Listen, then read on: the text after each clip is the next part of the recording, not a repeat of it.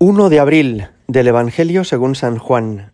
En aquel tiempo recorría Jesús Galilea, pues no quería andar por Judea porque los judíos trataban de matarlo. Se acercaba la fiesta judía de las tiendas. Una vez que sus hermanos se hubieron marchado a la fiesta, entonces subió él también, no abiertamente, sino a escondidas.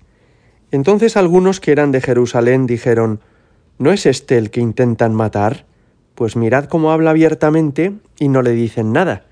¿Será que los jefes se han convencido de que éste es el Mesías?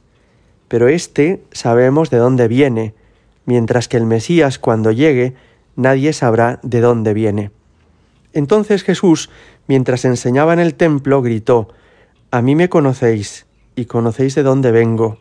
Sin embargo, yo no vengo por mi cuenta, sino que el verdadero es el que me envía a ese vosotros no lo conocéis, yo lo conozco porque procedo de él y él me ha enviado.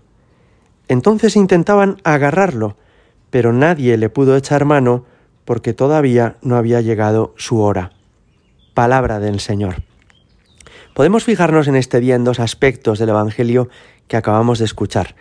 En primer lugar, en que los judíos empiezan a sospechar que Jesús no es el Mesías porque lo conocen, y una tradición les había ido diciendo, generación tras generación, que el Mesías sería misterioso, vendría de un lugar recóndito y escondido, sería la presencia viva de Dios en el mundo.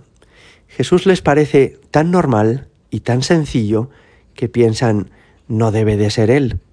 Pero en realidad es Jesucristo el enviado de Dios Padre, aunque ellos conocen que procede de Nazaret, no saben que antes de haber vivido en Nazaret, Él era el Verbo eterno del Padre, el que se encarnó en las entrañas purísimas de la Virgen. Es decir, conocen de Jesús solamente la apariencia exterior, su estatura, el color de sus ojos, la casa donde vive la Sagrada Familia o el oficio de carpintero al que se dedicaba San José, pero no conocen su misterio profundo. Esta es una primera cosa en la que podemos fijarnos. A veces nos puede pasar a nosotros, como a estos habitantes de Jerusalén, que pensemos, sí, yo ya me lo sé todo, lo de la religión cristiana, sí, yo ya he ido muchas veces a clase de religión, a catequesis y a misa los domingos, no tiene nada nuevo que aportarme, no tiene nada interesante que, que dar a mi vida. Y en el fondo eso es un prejuicio, y un prejuicio normalmente de quien todavía no ha entrado en el misterio de Cristo. Cuando uno conoce el corazón de Jesús y conoce la grandeza de su amor y conoce al mismo tiempo el infinito misterio que se esconde tras el velo de la carne humana de Cristo, queda verdaderamente fascinado y entusiasmado y ya no quiere nunca alejarse del Señor y ya nunca le cansa y está deseando siempre conocerle más y mejor. Hay una canción muy bonita que dice, Descúbrenos el misterio de tu inefable presencia, que solo tú, Señor, tienes palabras de vida eterna. Y efectivamente, además de saber algunas cosas que hemos podido aprender aquí y allá, en un libro, en una clase, hoy le podemos pedir al Señor que nos descubra el misterio de su inefable presencia, es decir, que nos descubra quién es Él realmente y que tras una apariencia de ser un hombre como los demás, de ser un hombre como tantos otros, se esconde el misterio de la potencia infinita de Dios, de la eternidad del Verbo encarnado. En segundo lugar, nos decía el Evangelio que no le pudieron echar mano porque todavía no había llegado su hora. Todos sabéis, ¿verdad?, que Jesús viene a cumplir la voluntad del Padre y que cuando viene al mundo ya viene consciente de que va a morir en la cruz. Pero eso no va a suceder cuando decidan los fariseos o los soldados romanos, sino que va a ser cuando el Padre lo tenía pensado, que es cuando culmine Jesús su misión, su vida pública. Ahora llama la atención que aunque por un lado dice no le pudieron echar mano porque no había llegado su hora, al mismo tiempo ha comenzado diciendo que no quería andar por Judea porque los judíos trataban de matarlo. ¿Esto qué significa?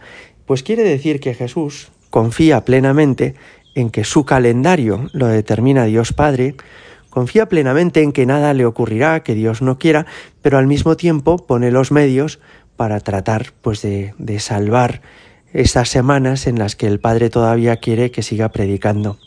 Y me parece que con esto también nos ayuda a nosotros. También nosotros tenemos nuestra hora. Nos marcharemos al cielo en un momento concreto que solamente Dios conoce.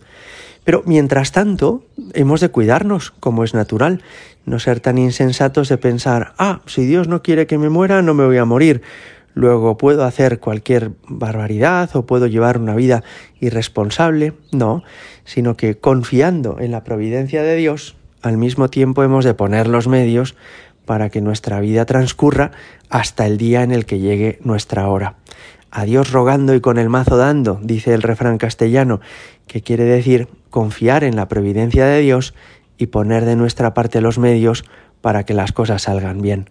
En este primer viernes de mes, que es día especialmente dedicado al Sagrado Corazón de Jesús, le damos gracias al Señor por su amor, le damos gracias por este misterio de su inefable presencia, porque Él es Dios mismo hecho hombre, y le pedimos que, como Él, también a nosotros nos ayude a confiar en la providencia y a hacer de nuestra parte todo lo que tenemos que hacer para que los planes de Dios salgan adelante. Gloria al Padre y al Hijo y al Espíritu Santo, como era en el principio, ahora y siempre y por los siglos de los siglos. Amén.